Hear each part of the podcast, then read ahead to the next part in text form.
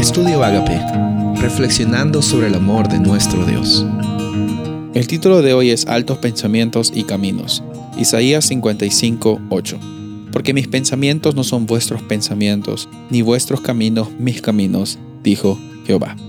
Dios es un Dios maravilloso y misericordioso. En el capítulo 55 de Isaías se hace evidente la realidad de que Dios, en primer lugar, en el versículo 6 vemos de que Él puede ser hallado. Tenemos que buscarle de corazón, no con un interés de que Él sea nuestro amuleto de buena suerte, sino con la intención de que Él, eh, Él sea nuestro Rey y Señor, el único que nos puede libertar de la esclavitud del pecado, el único que nos da la oportunidad de vivir con esperanza es Dios. Y en esta ocasión, eh, lo hermoso que podemos analizar de este texto es, es recordar, reconocer de que Él es el único que puede librarnos, pero también en nuestra parte está en recibir y experimentar de esa libertad que Él nos ofrece.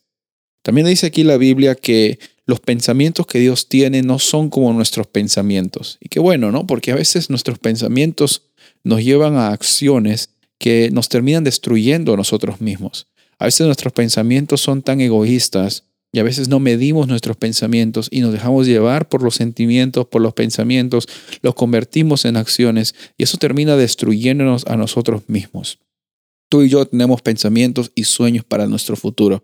Queremos tener felicidad y esperanza. Queremos tener la certeza de que todo va a estar bien, que todo nos va a ir bien, que vamos a prosperar. Todos nosotros queremos eso. Es un, es una realidad como seres humanos. Lastimosamente, nuestros pensamientos muchas veces no nos llevan a situaciones adecuadas, a situaciones que nos permitan tener decisiones correctas.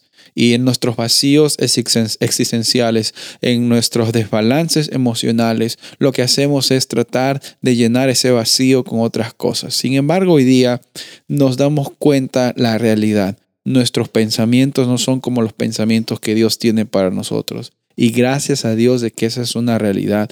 Dice la Biblia de que Él tiene caminos más altos que los que nosotros alguna vez pensábamos en transitar. Él tiene proyectos y sueños más grandes que los pensamientos que nosotros teníamos para nuestra vida mortal. Y en esta ocasión yo te invito a ti a que reclames esas promesas eh, y que andes en esos caminos y que vivas eh, con esa oportunidad de ser libre.